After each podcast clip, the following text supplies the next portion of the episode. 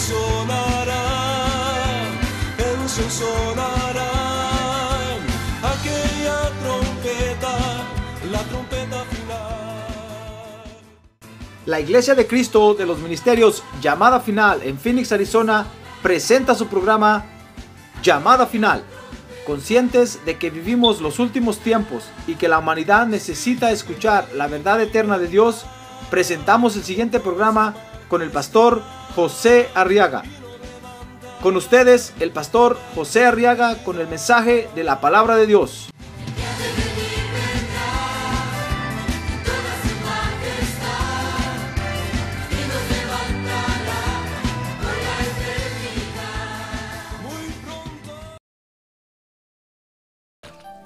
Entonces ahí en el libro de Nehemías, en el mero centro abra su Biblia, ahí están los salmos.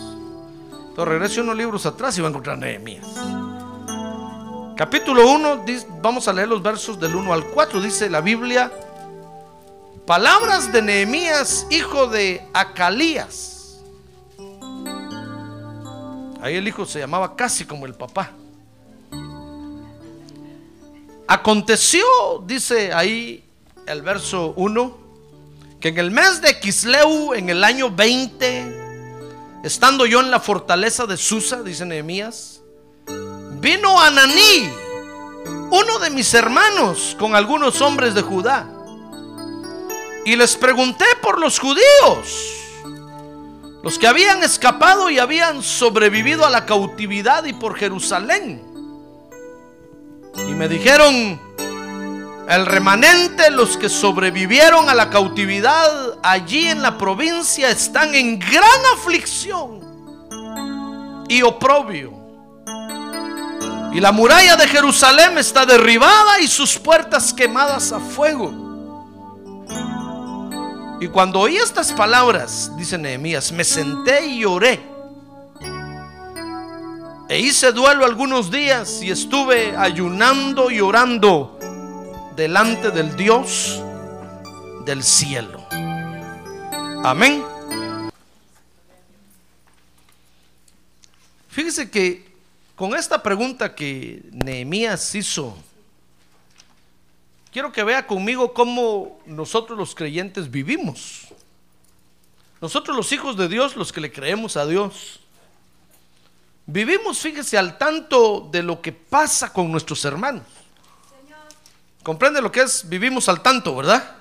Vivimos al corriente, pues, de lo que pasa con nuestros hermanos. Mire cómo vivimos nosotros, hermano. Qué bonito vivimos, ¿verdad? A ver, diga, qué bonito vivo yo, que soy hijo de Dios. Vivimos al corriente, al tanto de lo que pasa con nuestros hermanos.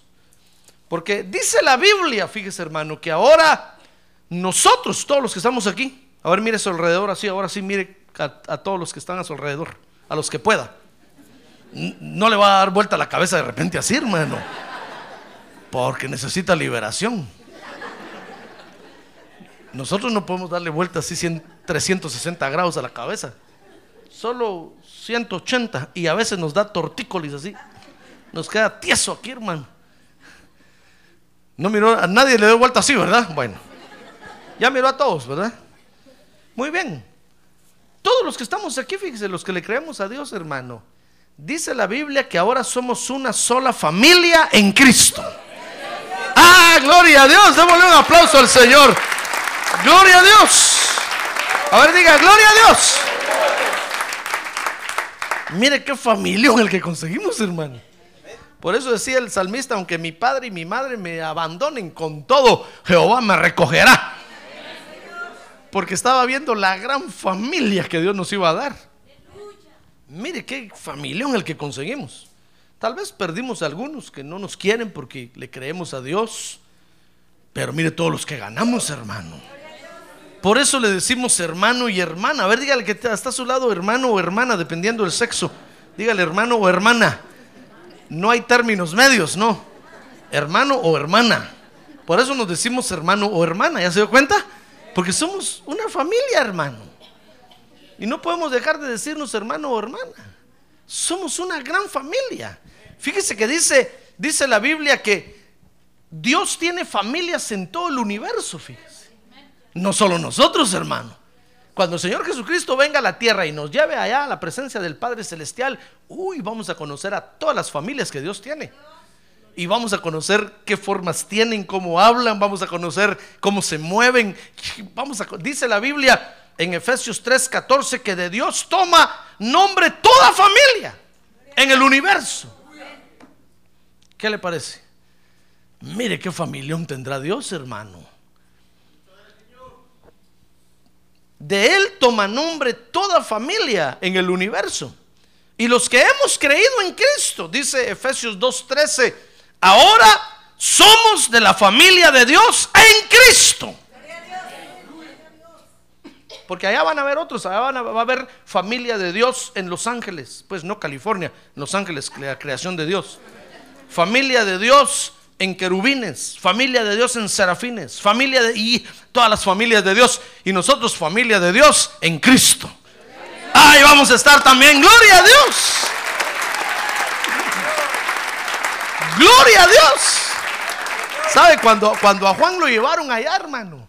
Dice que Juan vio que hay 24 órdenes sacerdotales, vio 24 ancianos, son 24 órdenes sacerdotales que hay ya allá. Ya vencieron, ya están allá y solo están esperando a la 25, que somos los de la tierra, hermano.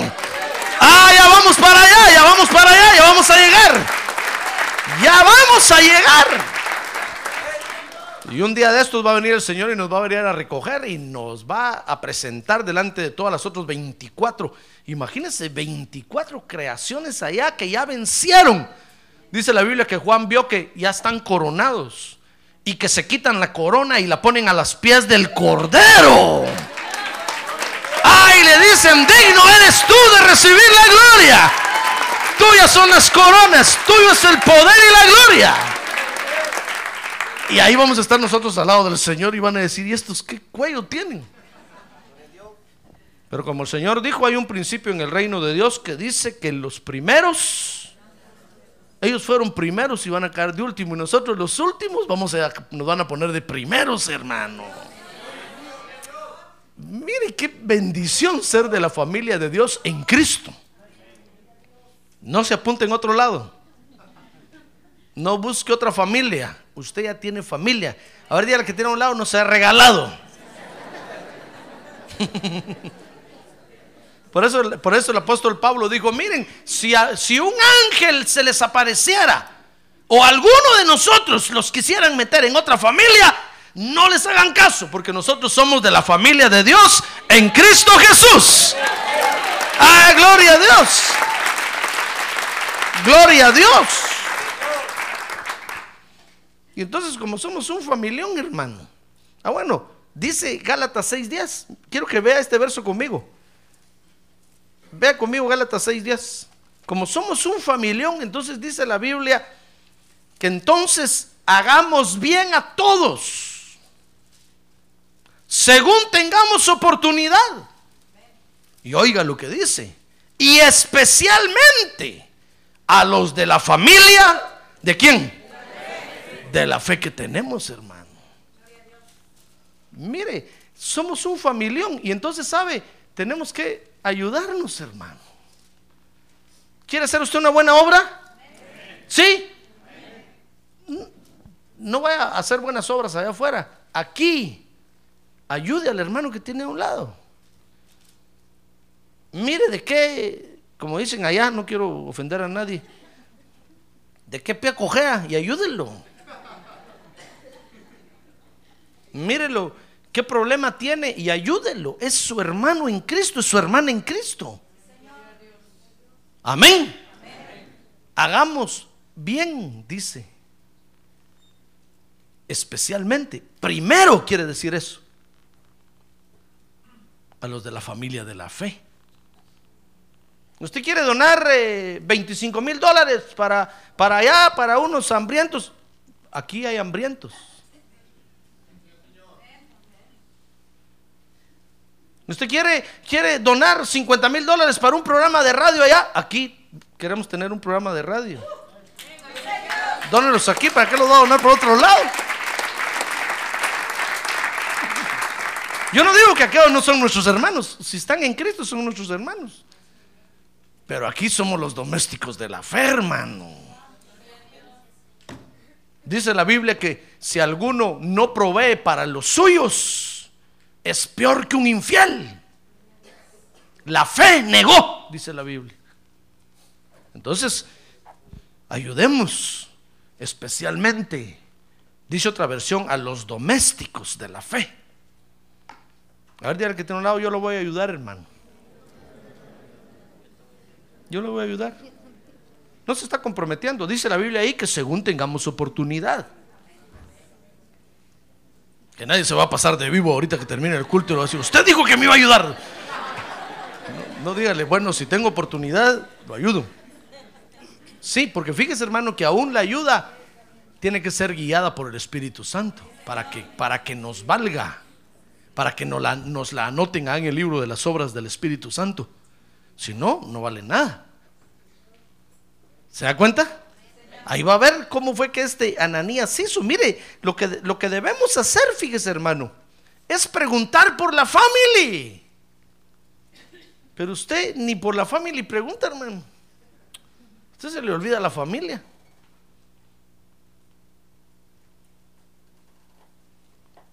Ni siquiera dice cómo estará el pastor, estará bien, comería hoy. El pastor si está bien gordo, yo lo miro. Es hinchazón.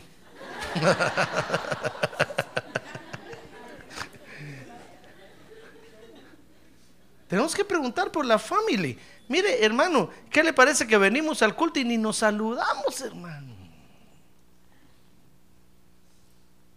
Yo he visto hermanos que me miran pasar ahí y así hacen. Y yo, digo, estos hermanos, o, o serán de otra familia. Ya ve que tenemos por obligación en cada culto saludarnos, hermano. Por eso es que nos saludamos y no quitaríamos eso del culto. Porque ya, ya, ya no habría necesidad. Usted diría, pastor, ya estoy bien saludado, no tenga pena. Pero como sé que hay muchos que no saludan, entonces paramos el culto un rato y va, salude al que tiene a un lado, déle la mano, dígale qué bueno que vino a la iglesia, me alegro mucho de verlo aquí. Más que verlo en el estadio o en la market o en cualquier otro lado, me alegro de verlo aquí. Qué bueno que vino a adorar a Dios, qué bueno que está aquí. Ah, gloria a Dios, hermano. Pero hay algunos que no quieren ver a otros, hermano. ¿Cómo va a ser eso si somos una familia, hermano? Hágame el favor. No somos enemigos. He- Hemos sido lavados con la misma sangre del Cordero de Dios. Tenemos el mismo valor. Nadie vale más que nadie. Tenemos el mismo valor. Valemos la sangre de Cristo. ¿Ya se dio cuenta? Entonces lo que debemos hacer es preguntar por la familia. Mire, Nehemías dice que un día estaba en su trabajo, dice el capítulo 1, verso 1. Estaba en su trabajo Nehemías ahí trabajando. Cuando en eso llegó un su amigo, mire el verso 1 que leímos. Dice que Nehemías estaba en el palacio, ahí trabajaba, era el copero del rey. Y una, una de las tareas del copero del rey, fíjese, el copero era el que le servía el vino al rey todos los días. Cada vez que el, vino, que cada vez que el rey quería tomar vino, el copero llegaba con la, con, la, con la copa de vino. Y una de las tareas del copero del rey, fíjese hermano, dicen los que conocen de eso, es que siempre tenía que estar alegre delante del rey. Como que antes de servirle el vino al rey, él se echaba su copa primero, hermano. Entonces ya entraba, ¡ajúa! señor Rey. Rey, estamos contentos, ¿verdad, Rey? Mire qué tarea tenía Nehemías, hermano. No podía estar triste delante del rey. Y esa es una figura para nosotros. Nosotros los que le servimos al pueblo de Dios, sirviéndoles el vino del rey, siempre tenemos que estar alegres, hermano. Por eso usted a mí aquí siempre me ve alegre, ¿sí o no? Sí. Va a decir, pastor, yo lo he visto enojado. No, pero es que eso es cuando me toca administrar. Usted sabe que un administrador a veces tiene que fruncir el ceño así, hermano. Pero cuando mira el bill de la luz dice, están gastando mucha luz. Entonces yo hago así, hermano. ¿Por qué no apagan los aires a tiempo? ¿Por qué? ¿A qué hora los pusieron? ¿Cuánto le pusieron? Porque pues administrar así es, hermano. Pero cuando me toca servir el vino del rey a usted, estoy contento y alegre. Porque primero me echo mis copas yo. ¡Ah, gloria a Dios! Y todo el que ministra aquí, los que tocan, los que mire, si mira algún cara larga de repente aquí, avíseme, lo vamos a bajar. Que primero aprenda a tomar vino. Y entonces ya después se suba. Que se suba alegre. ¡Ah, gloria a Dios! A servirle el vino a los demás. Miren, Nehemías tenía que estar siempre alegre delante del rey. Yo me imagino que primero se echaba sus copas, porque así hacemos nosotros. Para estar yo alegre aquí, primero me echo mis copas allá, hermano, ahí en la oficina. Ahí tengo.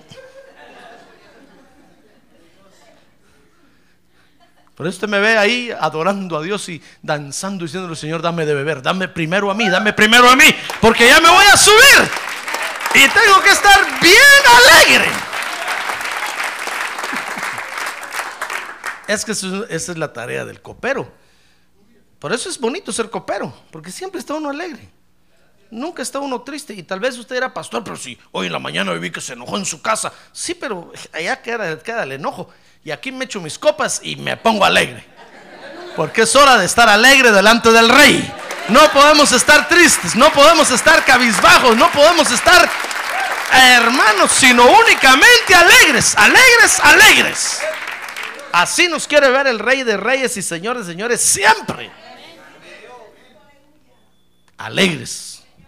Amén.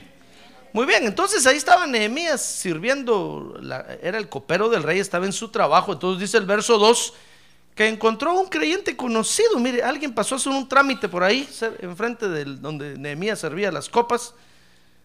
Y este dice que se llamaba Ananí.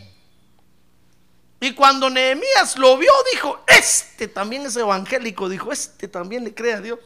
Y lo jaló y le dijo, Ananí, vení para acá. A- ayer te vi en el culto, le dijo. Yo sé que eres creyente.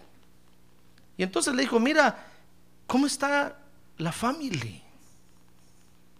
Porque se recordará usted que, que- que el reino del sur, Judá, Israel se había dividido en dos partes, en el reino del norte y el reino del sur. Y los del reino del sur los habían llevado cautivos a Babilonia. Y desde entonces se habían quedado cautivos ahí. Después Babilonia fue otro reino, fueron los medos persas. Y todos los que fueron al cautiverio se desarrollaron ahí en el cautiverio. Usted puede leer el libro de Daniel, etcétera, etcétera. Mire, Nehemías había llegado a ser el copero del rey, siendo un extranjero. Solo tenía residencia, no era citizen USA. Y llegó a ser el copero del rey, a ocupar un alto puesto en el palacio. Pero cuando se los llevaron cautivos, hubo unos que se quedaron allá, en, en- en Judá. Porque dijeron, no, nosotros no nos vamos. Fíjese que Dios, era voluntad de Dios que se los llevaran cautivos. Y, se- y- los que aceptaron la voluntad de Dios se fueron cautivos. Y Dios los prosperó allá. En cambio hubo unos que dijeron, no, nosotros no nos vamos. Reprendemos, rechazamos en el nombre de Jesús. Y se quedaron allá. Y se los estaba llevando el río, hermano. Y como Ananí acababa de, ve- de venir de allá, de Judá, entonces dice que Nehemías le preguntó, le preguntó qué era de los que se habían quedado allá, cómo estaban. Y entonces eh, Ananí le di- dice ahí, mire, el verso 2, y les pregunté por los judíos. Porque eso es lo que nosotros tenemos que hacer, hermano, preguntar por la familia. Cuando usted ya no mire a alguien aquí, pregunte por ese hermano. Averigüe. Dígale, mire hermano, aquel que se sentaba aquí a mi lado, ¿por qué ya no está aquí? ¿Qué pasará? ¿Dónde andará? ¿Por qué ya no viene a la iglesia? Pero nosotros miramos al que no está y decimos, gracias Padre Santo que te lo llevaste, ya no lo aguantaba. ya no lo aguantaba, Señor. Al fin me escuchaste. Hermano, ¿cómo va a ser eso si es su hermano en la fe? ¿Sabe usted si está enfermo? ¿Sabe usted si tiene algún problema? ¿Qué tal si lo agarró la migra, hermano? Siquiera para irlo a visitar a la cárcel y llevarle un McDonald's. Pero debemos de preguntar por la familia, es lo que nos corresponde. Ananías ahí, Ananías, no, Ananías sí, o Nehemías, perdón, Nehemías. Ananías le dije, no, Nehemías. Nehemías no tenía necesidad, tenía un buen trabajo, hermano. No digo que se echaba sus copas ahí, pues. ¿Qué más quería? Tomaba el vino del rey, ahí con el rey abrazado, de repente salía cantando, estas son las mañanitas. Ay, Ananías tenía un buen trabajo. Cualquiera hubiera dicho, no, yo aquí tengo un buen trabajo, que me importan ah, que, se queden ah, por necios, porque no se vinieron. Pero no, un día Nehemías, digo yo Ananías, no sé, Padre Santo, Nehemías. Si de repente hoy Ananías es Nehemías. Entonces Nehemías, hermano, ese día miró a Ananías ahí y entonces le preguntó, dice, le pregunté por los judíos que se habían quedado allá en Judá, los que habían escapado y habían sobrevivido a la cautividad, y le preguntó por Jerusalén, su ciudad santa. Y entonces dice, dice el verso 3 que Nehemías recibió la noticia. Oiga, hermano, por eso es interesante preguntar por los hermanos, fíjese. Es interesante porque cuando, cuando uno pregunta por la familia de Dios, Dios le habla a uno, hermano. Dios le habla a uno, aunque usted no lo crea. Mire, fíjese que eh, eh, eh, Nehemías preguntó y dice, y dice ahí Nehemías capítulo 1, verso 3, que, que Ananí le dio la respuesta. Y me dijeron, dice, el remanente, los que sobrevivieron a la cautividad allí en la provincia, están en gran aflicción y oprobio. No tienen para comer, están enfermos. Y la muralla de Jerusalén, le dijeron, está derribada y sus puertas quemadas a fuego. Mire, cuando, cuando Nehemías escuchó esa respuesta, ¿qué le parece que de ahí hubo una cosa que le llamó la atención? Le dijeron, eh, están en aflicción, están en oprobio. ¿Saber qué más cosas le dijeron, hermano? Le dijeron, ¿te acordás de tu tío Anacleto, aquel que vivía en la esquina? El pobre murió y ahí en la calle se quedó. ¿Sabes cuántas cosas le dijeron? Pero una cosa que le llamó la atención, hermano, es que le dijeron que las murallas se habían, estaban quemadas, las puertas tiradas. Y la ciudad estaba desprovista de protección. Mire, ahí Dios le habló, en ese momento Dios le habló, fíjese. Y Dios de ahí tomó su comisión. Dios, Dios le dijo, mira Ananías o, o Nehemías, como que le había dicho, mira Nehemías, te comisiono para que vayas y reparen las murallas. ¡Ah, gloria a Dios! ¡Gloria a Dios! Tal vez alguien me ha dicho, no, ese estaré el pastor ahí, el pastor que vaya. Que vaya el pastor y que... No, no, pero es que, mire hermano, nosotros los hijos de Dios debemos de preguntar por la familia de Dios, hermano. Y si preguntando por la familia de Dios, Dios le habla a usted, acepte la comisión que Dios le está dando. Porque puede ser que el Espíritu Santo le diga, sabes, te comisiono para que vayas y lo visites. Si usted, ah, le voy a avisar al pastor ahí, se mantiene Aragán todo el día, que él vaya. No, hermano. Si el Espíritu Santo le está diciendo a usted, no me tire la chibolita a mí. Porque yo se la voy a regresar con otro raquetazo así, mire.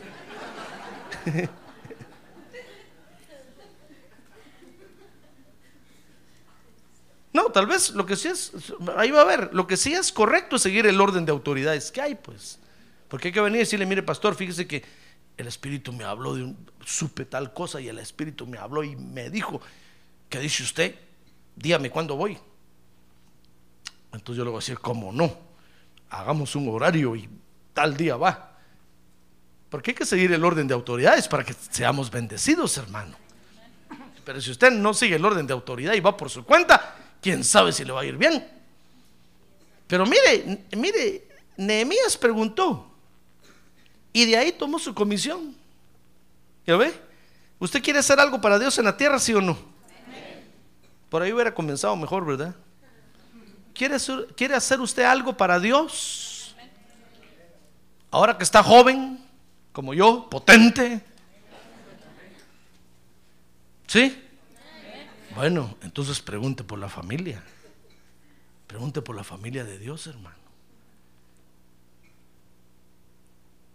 No hay necesidad de que le den una placa, una plaquita así con, con una condecoración. Director de, sanidad. No. Sencillamente el Espíritu Santo lo va, a lo va a comisionar y el Espíritu Santo le va a decir, ve tú o dale tú. Y entonces va a ver, hermano, que el pueblo de Dios se edifica. Porque uno siente que es parte de la familia de Dios en Cristo.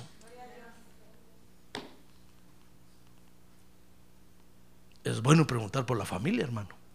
A ver, dígale que tiene un lado, hermano, pregunte por mí. Dígale, pregunte por mí. A ver, dígale, yo le aseguro que usted nunca ha preguntado por mí.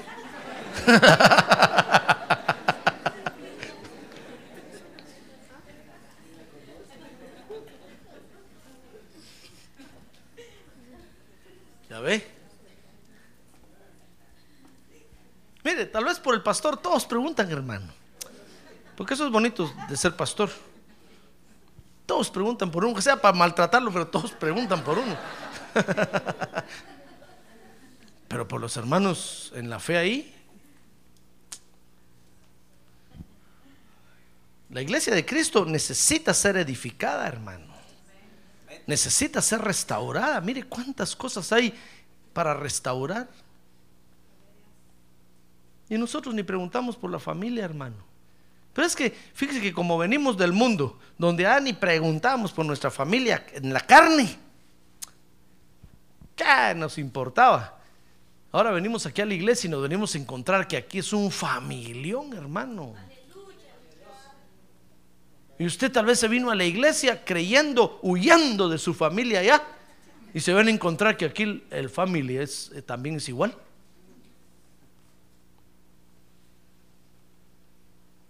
Y usted va a decir, yo me vine de allá, pastor, porque no me dan ni ganas de preguntar por mi papá ni por mi mamá. Y ahora usted aquí me dice que aquí tengo que preguntar. Ah. ¿Y cuántos hay aquí? Imagínense todos los que no han venido y todos los que no vemos y todos los que están en todo el mundo. Hermano. Mire, Nehemías preguntó y ahí Dios de una vez lo comisionó. Porque de acuerdo a la respuesta, porque esto le quiero enseñar, hermano, de acuerdo a la respuesta que nosotros recibimos de la familia de Dios, así debemos de actuar. Dice Nehemías 1.4 que Nehemías inmediatamente cuando escuchó eso, lo que a él le llamó la atención fueron las murallas. Todo lo demás no. Si tenían ropa, si no tenían, si estaban desnudos, si estaban... No, lo que a él le llamó la atención fueron las murallas. Porque ahí lo comisionó el Espíritu Santo. Entonces dice, dice el libro de Nehemías capítulo 1, verso número 4. Y cuando oí estas palabras, dice, me senté y lloré. E hice duelo algunos días y estuve ayunando, llorando delante del Dios del cielo. Porque es cierto que Dios nos va a usar, si preguntamos por la familia, Dios nos va a usar, hermano, para sanar a la iglesia, para restaurar a la iglesia. Pero primero tenemos que orarle a Dios, hermano. Porque el hecho de que el Señor le diga a usted algo, le muestre algo, no es para que usted se autonombre restaurador de la church. Y entonces vaya y levante un estandarte y diga, yo, pastor, Dios me habló, Dios me comisionó, Dios me dijo. Mire, una vez el Señor me dio la oportunidad de ir a, predicar al Ecuador. Y cuando llegué, los pastores tenían un problema con otro pastor. Y cuando les pregunté, ¿por qué tienen ese problema? Me dijo, es que él vino, viene de tal lugar porque dice que Dios le mostró la condición caótica de la iglesia aquí en América del Sur. Y entonces se dejó venir y vino a partir, llegó a partir de todas las iglesias allá, hermano. Imagínense. Le dije, y este viene a restaurar la iglesia y haciéndola pedazos estaba. Es- es- eh, eh, tal vez Dios le mostró, pero no era el momento ni el tiempo para ir. Había, tal vez se tenía que esperar, yo no sé. Pero llegó a partir a los otros en mil pedazos, hermano. Y todos enojados, todos tristes, todos, eh, hermano, todos contradiciéndose por lo que el otro estaba haciendo. Entonces, si Dios alguna vez le dice a usted, si el Espíritu Santo alguna vez le dice, sí, como no sabes, ahí la iglesia llamada final, uh, aquí, ahí, el pastor es el primero que tiene que interesarse. Espérese. No venga y levante un estandarte, pastor torcido. Porque voy a sacar la espada y le voy a cortar la cabeza aquí, hermano. Y voy a tirar su sangre a los animales. Para que vea qué tan malo soy. No, usted lo que tiene que hacer es ponerse a orar, ayunar. Mire, Ananías ahí dijo, "Sh, las murallas están caídas. Qué, triste. Pero no se fue inmediatamente a, a- a decirle a todos, lo hubieran sacado corriendo, hermano. Porque cuando, fíjese, cuando uno tiene un problema y uno no lo ve, uno no acepta que tiene el problema. Es como si usted sale ahorita a la calle ahí y al vecino de enfrente le va a decir, pecador. Decir, yo. Le va a echar los perros que tiene ahí, se los va a echar encima, hermano. Y va a llamar a la policía y lo van a acusar a usted de, de estar insultándole en su propiedad y saber en qué lío se va a meter usted. Y, y como Juan el Bautista le van a cortar la cabeza por hablador. Nosotros sabemos que es un pecador, pues yo est- estoy imaginando, no sé nada de él. Pero, pero tal vez no es el momento para ir a hablarle, ni mucho menos irle a gritar. Lo que usted tiene que hacer es, es, es, es ponerse a orar, porque si el Espíritu Santo, oiga bien, si el Espíritu Santo no me toca a mí y me muestra, me hace ver cómo estoy, yo nunca lo voy a aceptar, hermano. Usted me viene a decir a mí, mire pastor, es que usted lo que debería de hacer aquí, dice Dios, es esto y esto y esto. Yo le voy a decir, ¿y usted quién es? Usted es Takenex. Si el pastor tiene hambre, no. ¿Usted quién es? Le voy a decir. Y una vez me llamó a mí una persona y me dijo, mire pastor, yo eh, lo he oído y esto y esto y esto, me dijo. Lo estuve oyendo, hermano, pero mientras lo estaba oyendo me fui poniendo así colorado. Me puse verde, como el Hulk. Entonces cuando, cuando me dio un chance le dije, ya, ya terminó, no, todavía no, espérese, le dije, mire, ¿y usted quién es? Yo soy miembro de tal iglesia. Un simple y miserable miembro, le dije yo. Si quiere fuera un pastor. Si fuera un pastor yo se lo aceptaría. Si fuera un apóstol mucho mejor. Pero un miembro. Dame el favor, le dije. Porque si usted viene y me dice, mire pastor, usted, usted aquí, usted- si, si el Espíritu Santo no me toca a mí y me hace verlo, yo no lo voy a ver ni lo voy a aceptar. ¿Comprende? Pero si usted se pone a orar ahí y le empieza a decir, Señor, ¿eres tú el que me dijo esto de mi pastor? Ya vi que anda con los zapatos al revés. Estoy hablando espiritualmente. Ya vi que cuando camina patea así para un lado. Qué defecto tan feo tiene mi pastor, Señor. Tú me lo enseñaste. Me estoy poniendo yo como ejemplo, hermano. No va a decir, uy, peor si el pastor aquí patea con la izquierda. No, no, Señor, reprenda al diablo.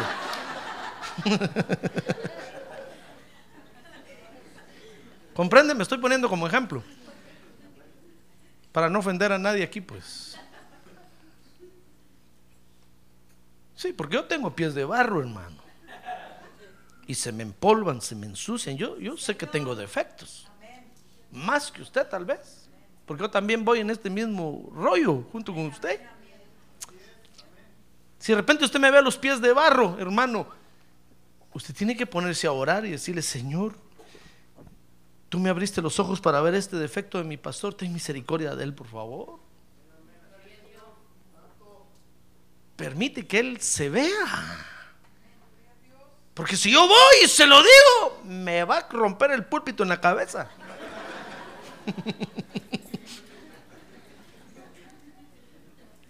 Mire, eso fue lo que Ananías hizo. Ananías, oh, perdón, Ananías, Nehemías.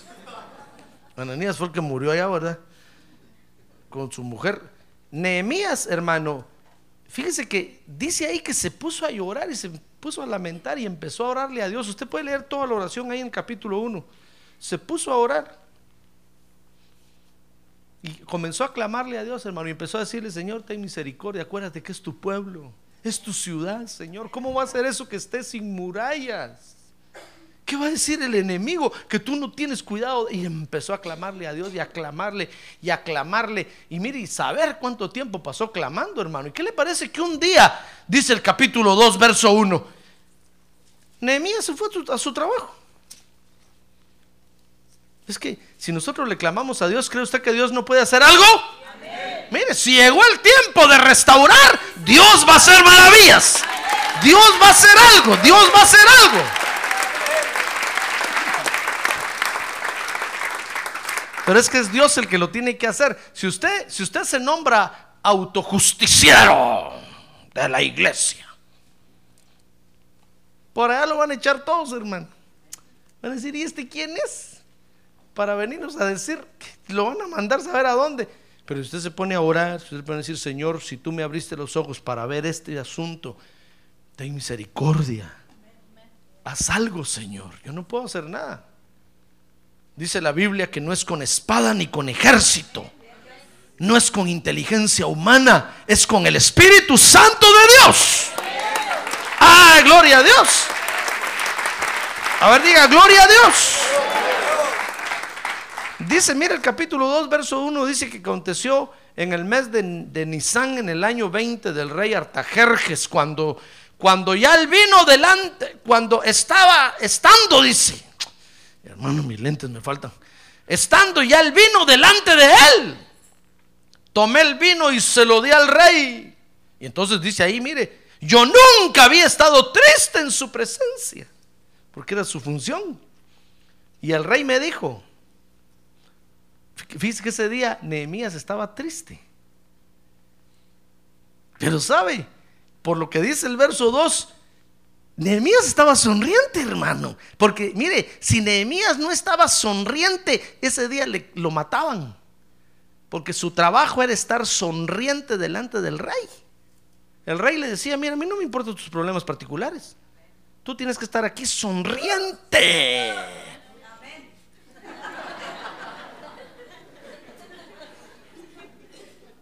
Mire, por eso, por eso Dios sabe, Dios nos manda a nosotros estar contentos en su casa, hermano. Dice, entrad por sus atrios con alegría. ¡Ah, gloria a Dios! No porque seamos hipócritas, no, sino porque Dios nos ha llenado de gozo. Y dice la Biblia que el gozo no depende de la condición externa que vivamos, sino que es algo que es el fruto del Espíritu que tenemos en el corazón en tristeza, en dolor, en enfermedad, tenemos que estar siempre gozosos. Y entonces cuando venimos a la iglesia, Dios nos manda que estemos gozosos. Aunque, aunque, aunque, aunque usted diga, Señor,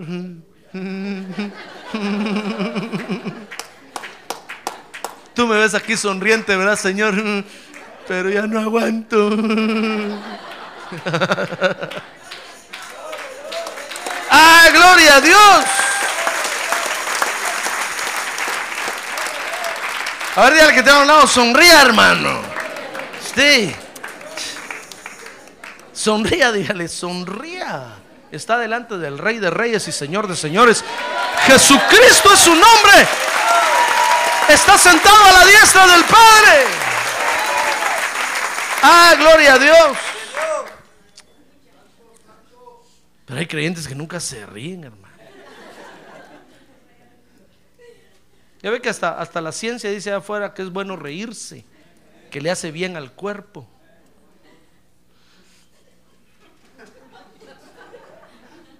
Qué tristeza que hay unos que no se ríen. Aquí lo estoy mirando, mejor no miro a nadie. Qué tristeza que hay unos que no se ríen. Pues fíjense que Nehemías ese día estaba, estaba en su trabajo, dice el capítulo 2, verso 1. Y el rey recibió el vino, hermano. Pero el rey dice que notó algo raro en Nehemías. Dice el capítulo 2, verso, verso 1, verso 2, que el rey entonces le dijo, ¿por qué está triste tu rostro? Bueno, dijo Nehemías, no, si nunca he estado triste delante. Nehemías dijo, ahorita ya me van a matar, ya me van a matar.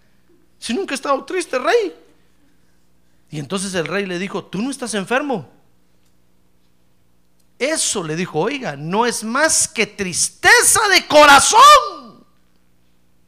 Mira, el rey, hermano, tal vez miró sonriente a Nehemías, pero cuando le miró el corazón, dijo, este está triste y es de corazón. No se está haciendo. Le dijo, mira, Nehemías, se te ve la tristeza en la cara, aunque te rías, se te ve en la cara la tristeza. Sí, sí, rey. Sí, se te ve. Se te ve en la cara. hecho Nehemías, ¿cómo sabe el rey? Es que si, si dejo de reír me mata. Porque mire, dice ahí, dice ahí el verso 2, entonces tuve mucho temor, porque dijo el rey me descubrió. Pero sabe, cuando Nehemías, oyó hablar al rey, hermano, Nehemías entendió que Dios le estaba abriendo la puerta para ayudar a su pueblo, para ayudar a la iglesia. Miren, Nehemías estaba orando diciéndole, Señor, ten misericordia de tu pueblo allá. Las murallas están hechas pedazos, no tienen pared que les circule su terreno. Ahí están a la deriva, ahí en la Beta y la 71 Drive. Los animales se meten ahí. La gente se brinca, no tienen pared. Mira lo que Nehemías vio, hermano. ¿Ya vio? Tal vez usted ni lo ha visto, ¿verdad? Algún día va a aparecer un Nehemías aquí. Pero mire, le empezó a orar. Antes de ir a ofrecerle bloque al pastor para levantar ahí, empezó a orar, hermano, y decirle, Señor, ¿cómo vamos a hacer para hacer ese asunto ahí? Está difícil. Está caro el blog. ¿Qué irá a hacer el pastor? ¿Qué estará pensando, señora? Señor, cuando esa mañana llegó a su trabajo y el jefe le dijo, tengo cinco mil blogs ahí que me regalaron, que me sobraron, ¿a quién se los diera yo? Dijo Nehemías, mi church necesita. Ya ve, es un ejemplo. A ver, dígale que tiene un lado, despierte, hermano. ¿Saber cuántas veces el jefe le ha dicho a usted algo? Y usted, mm, sí, saber quién, tírenlos.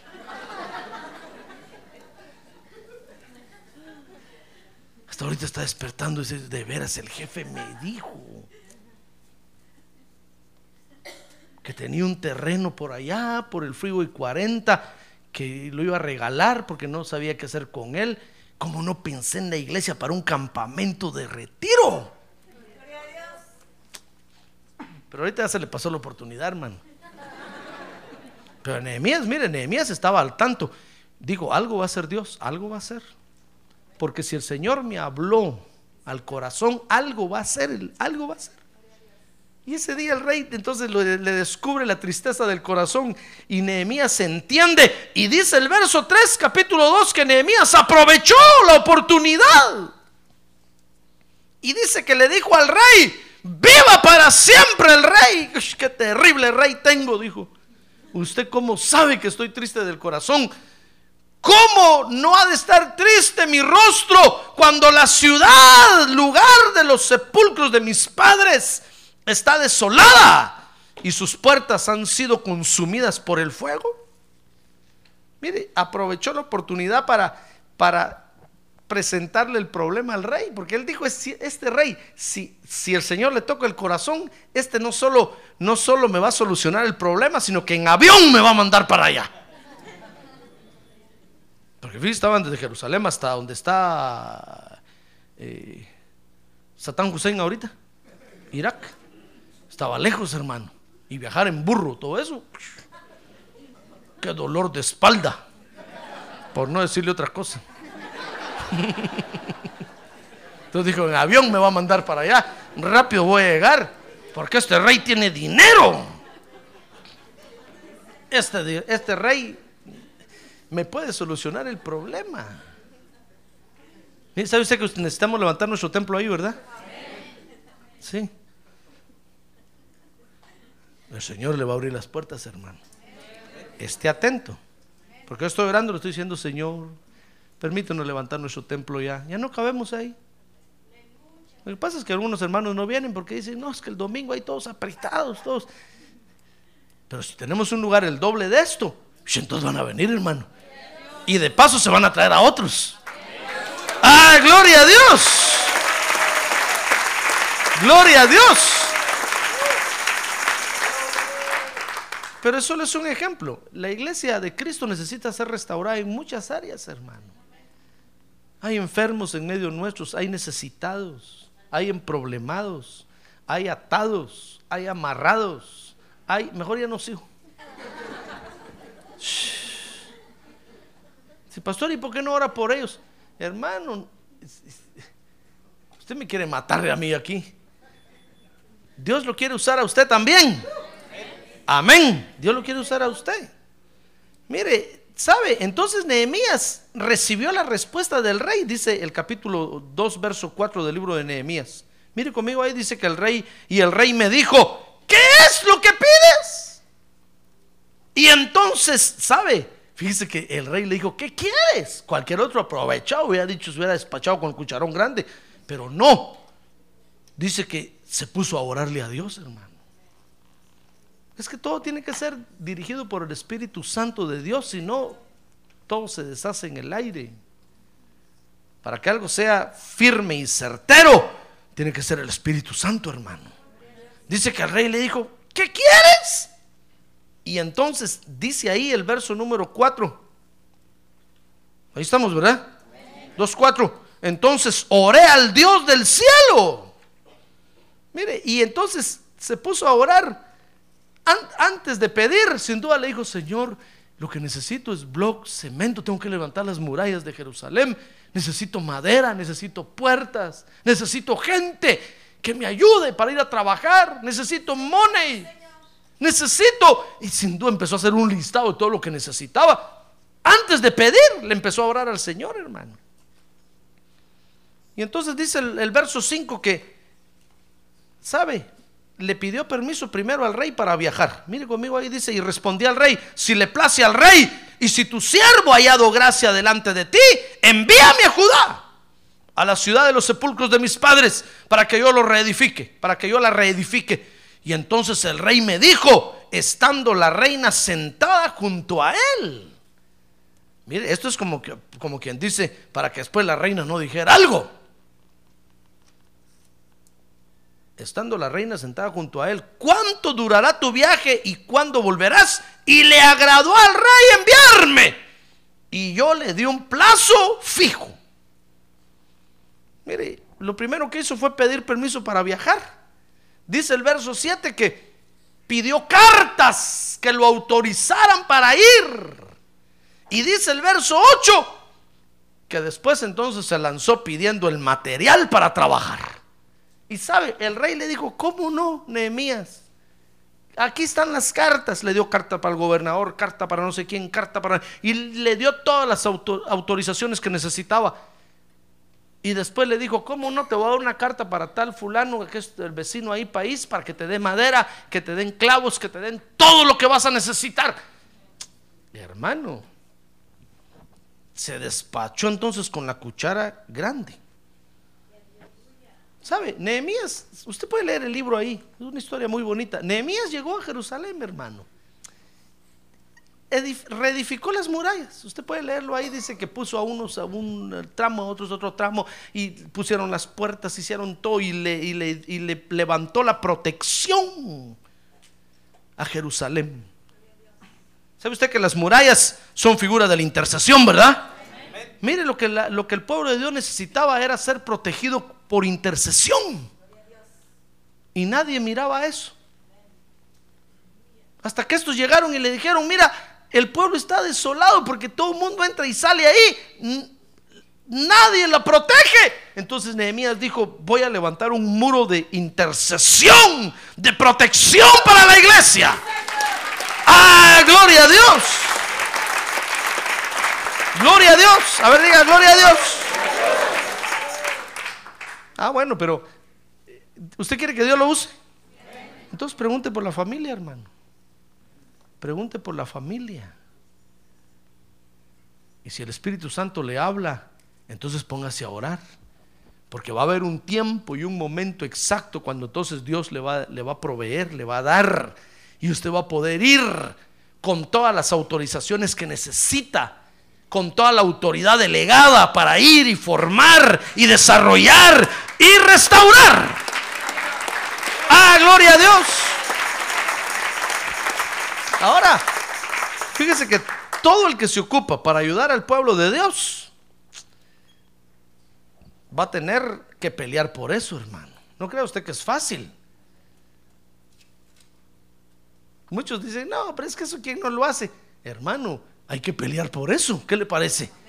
¿Qué le parece que cuando Nehemías llegó con todas las cartas, dice ahí el verso 10, capítulo 2, le aparecieron unos enemigos que dice que dijeron, ¿qué viene a hacer este aquí? Dice que les cayó mal. Mire, se lo voy a leer literalmente mejor. 2.10 para aquellos, para aquellos que se enojan cuando usted y yo estamos trabajando en la obra. Dice el verso 10 que cuando se enteraron Zambalat, Oronita y Tobías, el oficial amonita, les disgustó mucho que alguien hubiera venido a procurar el bienestar de Dios. ¿El bienestar del Señor Jesucristo? ¿El bienestar de quién? De los hijos de Israel, hermano. Mire, es que, es que fíjese que si, que si su esposo sabe que usted viene para servirle a Dios, con mucho gusto la deja venir. Pero si su esposo sabe que usted viene para darle una tacita de café al pastor, se va a enojar, hermano. Y va a decir, no, a Dios sí, dásela, pero al pastor, ¿qué tienes con él? Porque así son los, así son estos, estos Tobías y Zambalat. A ver, mira, el que tiene a un lado así con cuidado. Dígale, ¿no será usted?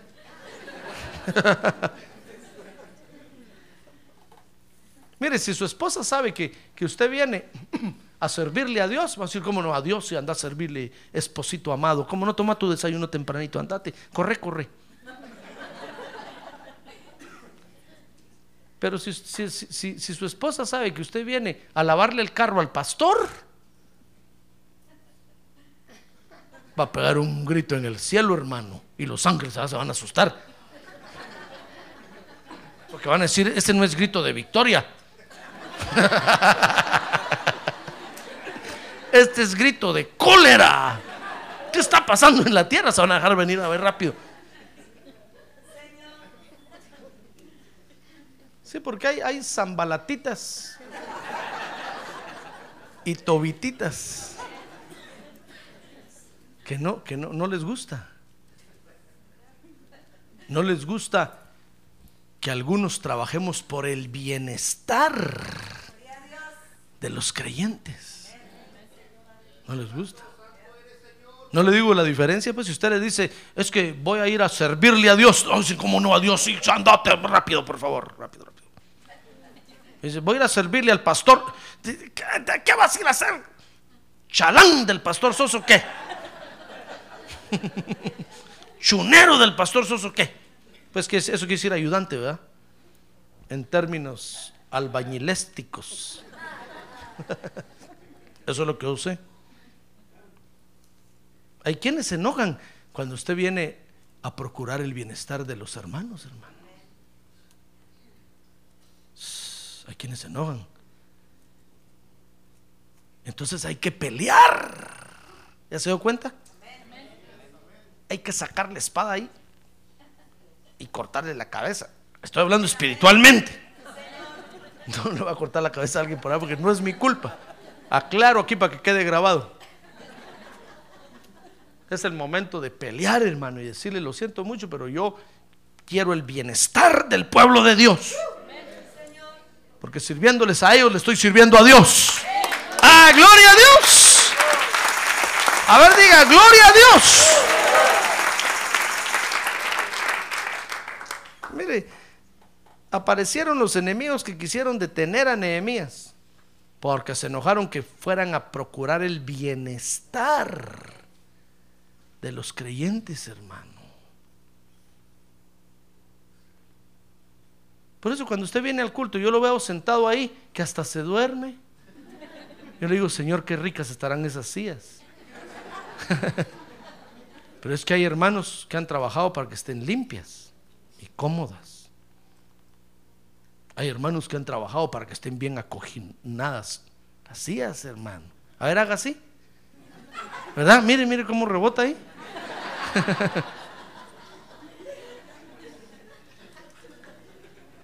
Porque hay hermanos que Dios les habló al corazón y le dijo, mi pueblo se cansa estar sentado en esas sillas. El pastor se manda tres horas de mensaje, el ingrato. Y ahí están las sillas duras. Entonces cuando oyeron eso dijeron, pastor, pongámosle más cojín a las sillas. Yo les dije, amén, está bueno. Y ahora usted viene, se sienta cómodo. Se sienta de sentarse, pues, cómodo. Pero hay quienes han procurado su bienestar, hermano. ¿Qué le parece? Y así todas las cosas. Hay quienes se preocupan por el bienestar suyo, por el aire, por el techo, por el piso, por la alfombra. Ya ve cómo caminamos en esta alfombra, las hermanas hasta se quitan los zapatos. Hay quienes se preocuparon y dijeron, no, pastor, es que, es que se, caminan descalzos. Y queremos que cuando caminen brinquen así con suavidad.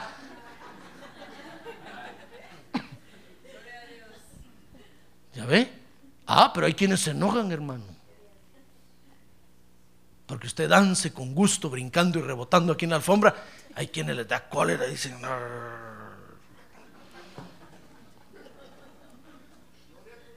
¿quién hizo eso?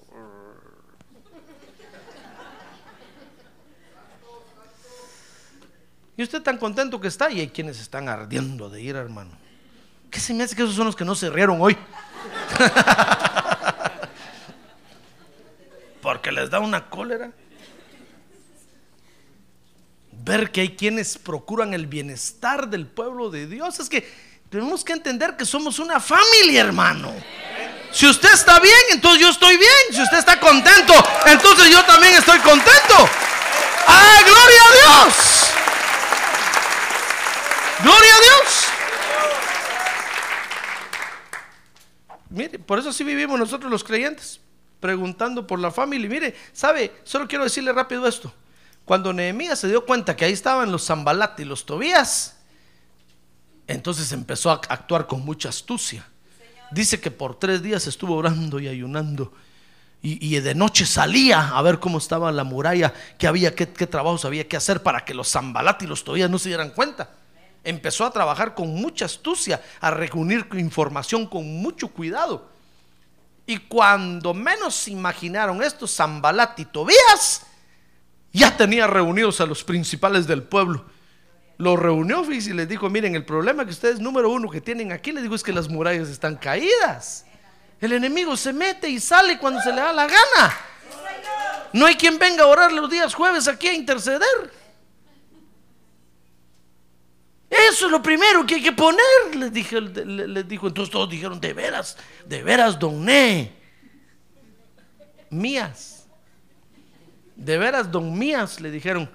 Eso es lo primero, hagámoslo. Entonces dice que el hermano encontró apoyo en todos ellos. Porque les mostró el problema que había primero ahí. ¿Se da cuenta? Pero tuvo que pelear contra los que se levantaban y se querían oponer. Pero mire, así vivimos nosotros los creyentes, preguntándonos por la familia. Por eso cuando usted pregunte por la familia, Pregunte, ¿y cómo está la iglesia? Y le digan, ah, ya no llegan los hermanos. Entonces usted póngase a orar, hermano. Dile, Señor, ten misericordia. ¿Qué estará pasando a los hermanos? ¿Qué tristeza les entraría? ¿Qué enojo? ¿Qué ira? ¿Qué inconformidad? Libéralos, por favor. Y si el Espíritu Santo le abre y le dice, ve tú y, ora por ellos. Entonces venga a hablarme a mí y yo le voy a decir, bueno, yo le puedo poner al tanto de cómo está el asunto, hermano. Porque no va a ser que si usted llega un día de estos ahí con ellos lo agarren a balazos. Te lo decir, ¿sabe qué? Ahorita no es tiempo de ir. Están tan enojados que si nos ven ahí nos cortan la cabeza, espérese. Y ahí va a llegar la oportunidad, entonces decir, ahora vaya. Y va a ir usted y, con seguridad. Y va a llevar edificación y restauración. Sanidad y prosperidad. Amén. ¿Y a ver cómo, cómo se hace la obra de Dios? Preguntando por la familia. A ver, dígale que tiene lado, pregunte por la familia, hermano. Pregunte por la familia. Pregunte por la familia. Y póngase a orar, póngase a clamar, porque solo el Señor puede tocar nuestro corazón para que nos arrepintamos, hermano. Amén. Cierre sus ojos. Cierre sus ojos, por favor, cierre sus ojos. Así vivimos nosotros los creyentes preguntando por la familia. Tal vez, tal vez usted siente que no han preguntado por usted, pero espérese. Hermano, tal vez alguien preguntó, pero está esperando la oportunidad para hablar con usted. Como este Nehemías. Nehemías preguntó y esperó la oportunidad y Dios le abrió la puerta. Si Dios lo va a usar a usted para restaurar, para alentar al hermano, para darle palabra de fortaleza, espérese.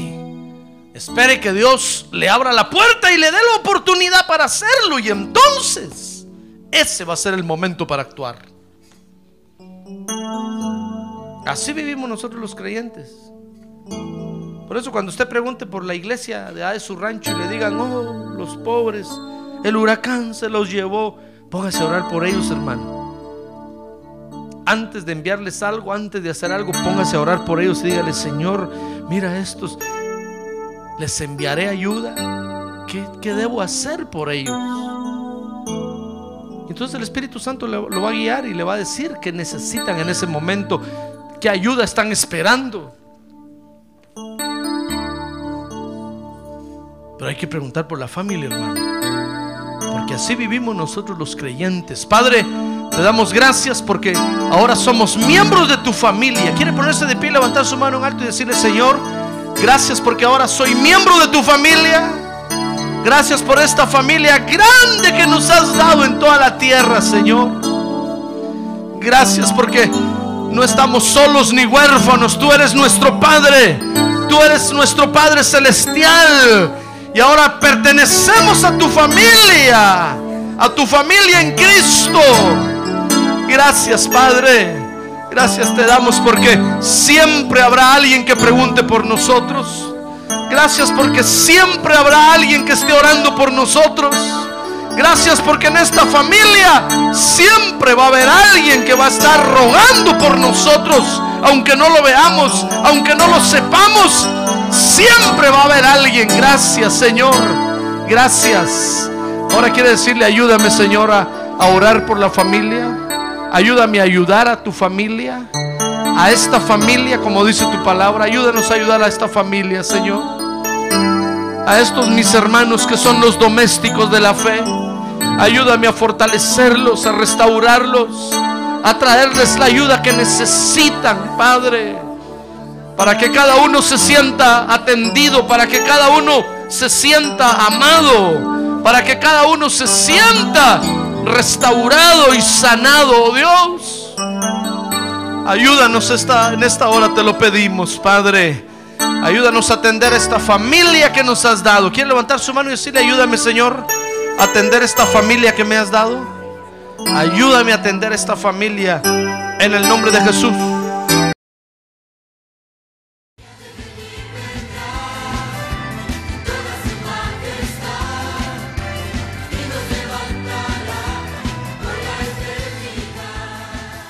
La Iglesia de Cristo de los Ministerios Llamada Final en Phoenix, Arizona, cumpliendo con la comisión de Joel 2.1, presentó su programa Llamada Final. Esperamos que nos vuelva a sintonizar la próxima semana a la misma hora por esta emisora. Los invitamos a nuestras reuniones en el 6023 Norte 71 Drive, esquina con Bethany Home Road. Para mayor información puede llamarnos al 1259 o visitarnos en la internet al www.llamadafinalphoenix.com.